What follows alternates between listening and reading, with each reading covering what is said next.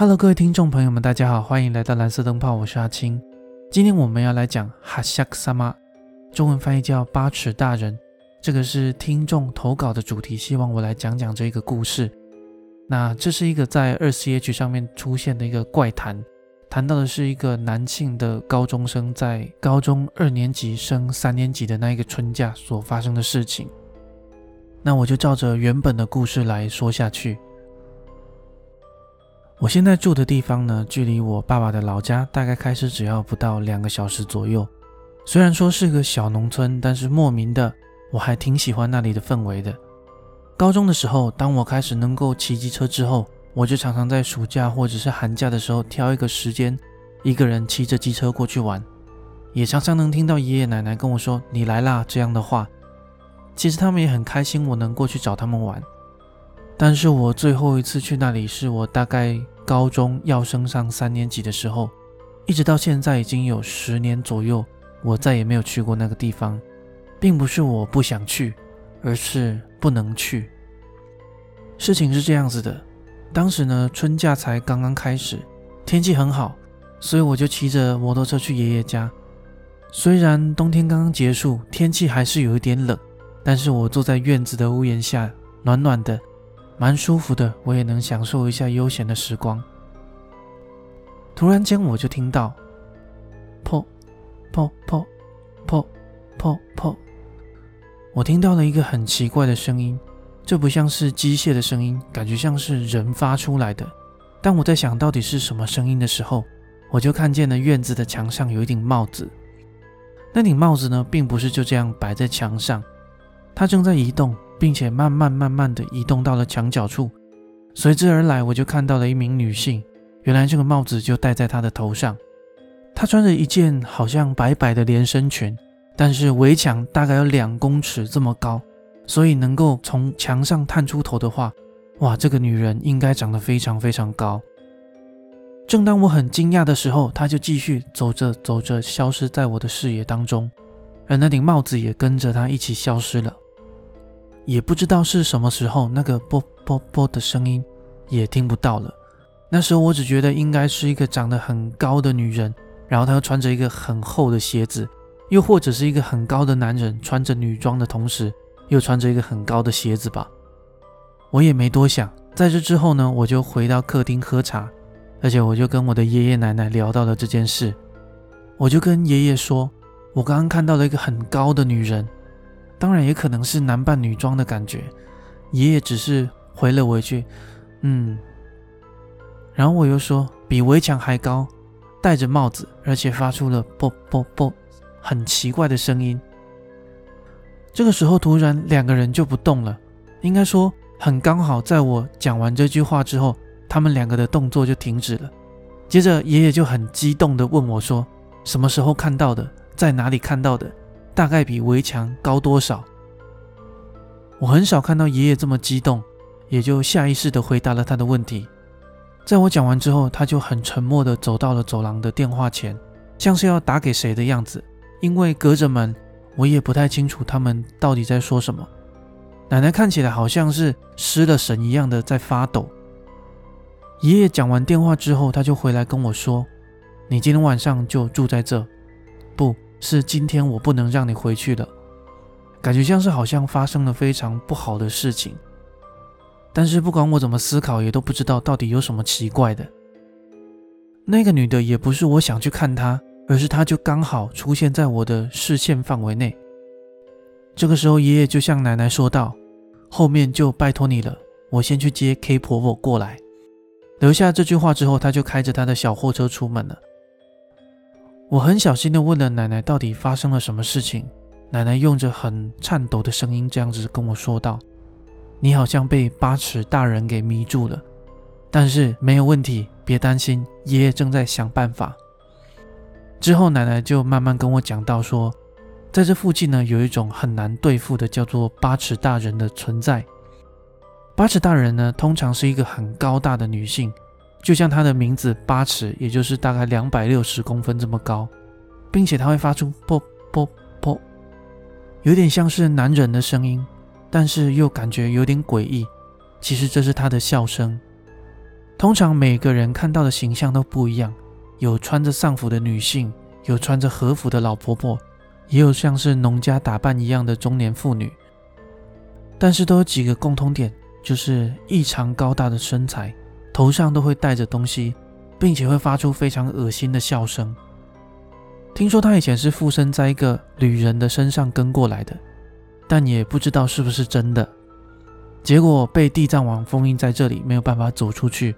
被八尺大人迷惑的人都会在几天之内被杀害。自上次出现已经是大约十五年前的事了。后来我才听说，因为村子里有祭祀地藏的习惯，在村子的东南西北边各有一尊地藏王的样子。也因此，八尺大人就被限制在村子里面，走不出去。而为什么会把这样的存在留在村子里面呢？据说以前是因为跟隔壁村子协商好的，好像是跟水利的优先权有关吧。因为八尺大人大约几年到几十年才会出现一次，可能以前村子里面的人觉得这样子的协定对村子有好处。听到这个传闻之后，我还是感觉很不真实。哇，这个一定的。就在这个时候，爷爷就带了一个老婆婆回来。老婆婆对我说：“事情变得很麻烦了呢，你先把这个拿好。”这一个人叫 K 婆婆，她给了我一个符咒之后，便跟着爷爷一起上了二楼。也不知道他们在做些什么。我奶奶就这样一直跟着我，连上厕所的时候也是，而且她并不让我把门完全关起来。到了这里，我就第一次感觉到，好像真的很不妙啊。过了一阵子，他们把我叫到二楼的一个房间里面。房间的窗户全部都用报纸贴上了，并且贴着符咒。四个角落都放了一堆盐。房间里面摆着一个木箱，上面还放了一个小小的佛像。之后，爷爷不知道从哪里拿来了两个尿壶。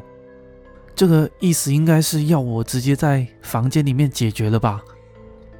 之后，爷爷就很认真的跟我说：“马上天色就要暗了，听好了。”到明天早上之前都不能踏出这里，就算我跟你奶奶叫你，你也绝对不能够回话。就这样，明天早上七点以前绝对不能从这里走出去。七点以后你就自己出来。爷爷已经跟家里的人都联络好了。听到这里，我也只能默默的点点头。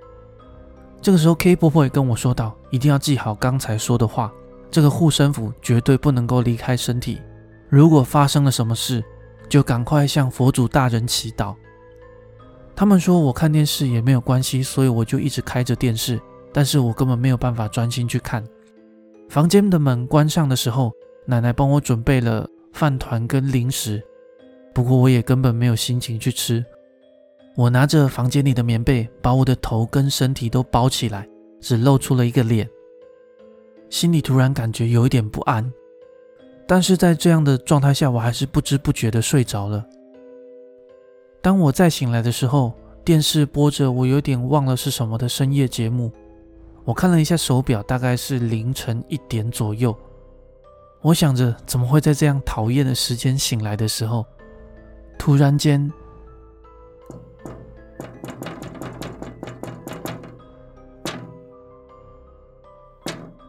好像是窗户被小石头打到的声音，又或者是有人用手轻轻的在敲打，不知道是不是因为有风，还是真的有人在敲窗户。但是我很努力的强迫自己相信那是风的声音。冷静下来，喝了一口茶之后，果然还是觉得很恐怖，所以我就把电视的声音调到了最大声，强迫自己去看。就在这时，我突然就听到了爷爷跟我说：“哎，没问题吧？”如果真的很恐怖的话，不用硬撑。当时我没多想，我就往门靠近。但是我又突然想到，爷爷这时候不会来跟我说话。这时又传来了声音：“怎么了？来这里也没关系哦。”尽管这个声音跟我爷爷几乎一模一样，但是不知道为什么，我能很清楚的知道这并不是我爷爷的声音。当我想完这件事之后，我就全身泛起了鸡皮疙瘩。这个时候，我无意间往角落看了一眼，结果我发现角落的盐堆居然从上面开始慢慢慢慢的变黑。这个时候，破破破破破破破破破破破，我当然知道他的身高不可能高到能够敲到二楼的窗户，但是我还是想象了一下他伸手敲击的画面。我现在能做的也就是赶快向佛祖大人祈祷了。破破破破破破破破破破，感觉今天的夜晚特别的漫长，但是最终我还是熬到了早上。电视还开着。不知道什么时候已经传来了晨间新闻的声音。我看了一下电视的画面，角落显示已经早上七点十三分了。敲玻璃的声音，还有那个非常诡异的声音，也不知道什么时候消失了。我想应该是不小心睡着，然后我就失去意识了吧。稍微看了一下房间里，发现角落的烟堆已经完全变黑了。以防万一，我还是看了自己的手表。跟电视显示的时间差不多，所以我战战兢兢地把房门打开。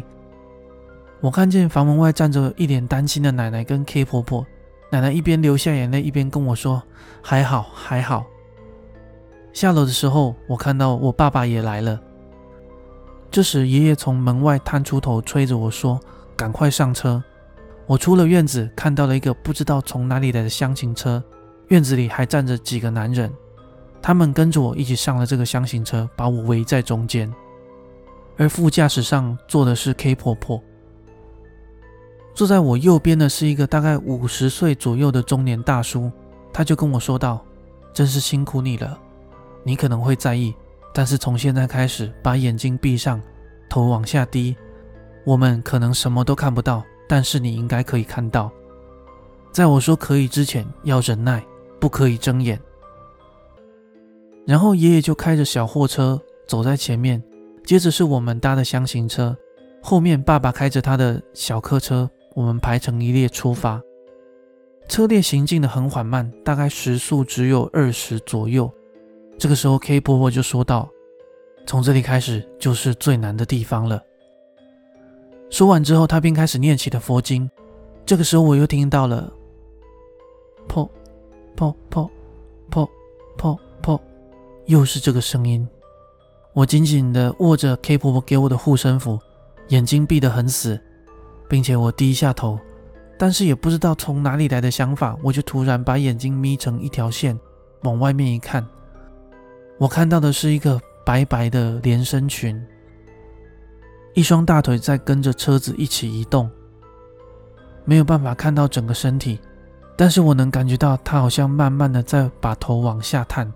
我无意识的发出了一个小小的尖叫声，这时候旁边的人就跟我吼了一声：“不要看！”我很慌忙的闭上眼睛，握紧护身符。这个时候我又听到了“破破破破破破破破破破破”，我周围的人也开始变得很不安。K 婆婆更努力的念起了佛经：“破破破破破破破破破破破破。”终于，突然，这个声音在途中消失了。K 婆婆松了一口气，对我说道：“终于脱身了。”本来大家沉默压抑的气氛，也在这个时候舒缓了下来。真的是太好了！车子停到了一个宽敞的道路旁边，我移动到了我爸爸的车子里。爸爸跟爷爷向其他的男人点了点头。这个时候，K 婆婆朝我靠近，说道：“让我看看你的护身符。”无意识呢，我已经把整张符咒捏得皱皱的，而且我发现整张符咒居然变黑了。K 婆婆又说：“应该没问题的，但是为了以防万一，你还是再拿一段时间好了。”说完之后，他又给了我一张新的护身符。后来我便跟着我爸爸一起回家了。摩托车之后也拜托爷爷的邻居帮我送回家。我爸爸好像也知道八尺大人的事。他小时候也曾经有朋友被八尺大人迷住，然后就丧失了性命。听说那些被盯上的人，他们唯一的办法就是搬到别的地方去。在箱型车里面的那些人，全部都是爷爷的亲戚，也就是说，他们跟我有很薄的血缘关系。爷爷那时走在前面，爸爸走在后面，也是因为血缘相近，这样能稍微混淆一下八尺大人。爸爸的兄弟，也就是我的叔叔跟伯伯，并没有办法马上赶到，所以就只能让血缘比较薄，但是能够马上赶到的人来帮我。就算是这样，要立刻找到七个人也是很困难的。而且白天比晚上安全，所以才让我在房间里关了一晚。途中听说呢，最坏的情况是我爸爸跟我爷爷已经有代替我的觉悟，他们也很可能会被八尺大人给杀掉。最后，就像我前面说的，爷爷让我再也不要过去了。当天回家时，我就跟我爷爷在电话里面问道：“昨天晚上是不是有跟我说话呢？”这个时候，爷爷也很肯定的跟我说：“没有。”听到这里，我就想到，果然是这样啊！当下听完之后，我整个人背后都凉凉的。之后，我大概了解到，被八尺大人害的人大多都是未成年的人，也有很多小孩，因为他们在极度不安的情况下，听到亲人的声音就会松懈。从那之后，已经过去十年。两年前，爷爷过世了。在他过世之前，虽然他一直状态很不好。但是他还是很坚决的让我不要过去，所以之后我当然也没有去参加他的葬礼。正当我快要忘记这件事的时候，我又突然收到了一个消息，奶奶打电话来说，有一个封印八尺大人的地藏王不知道被谁破坏了，破坏的那一尊刚好是通往你家的方向。现在我也只能跟自己说，那只是一个迷信，不是真的，但是我还是很担心。我会再一次听到那个声音。好了，整个故事就到这里结束了。其实八尺大人他跟飞机子啊、跟裂嘴女啊都很像，他是一个都市传说，就是说它并没有一个真实的历史依据。当然我不能确定了，但是据我所知，在日本的妖怪啊，在日本的传说里面是没有这一个东西的，所以这应该是一个近代出来的都市传说。那你会发现，它跟欧美的一个叫 Slender Man 的传说很像，所以也有人说这个有可能是从 Slender Man 的形象去改编的。而它最早也是出现在二 C H，是二零零八年的六月左右吧。更详细的东西其实我就找不到了，所以我也没有办法讲得更深入了。那这一篇呢，是我去找日本的原文翻译之后才有现在的内容，因为网络上其实已经有很多人都翻过了，那我。是觉得我没有办法照他们的那些翻译去讲，所以我又很龟毛的自己再翻了一次。如果大家喜欢这一类的内容的话，可以跟我说，我之后也会再尝试去翻其他的东西。好了，我们今天的节目就到这里，感谢大家今天的收听，我们下一集再见。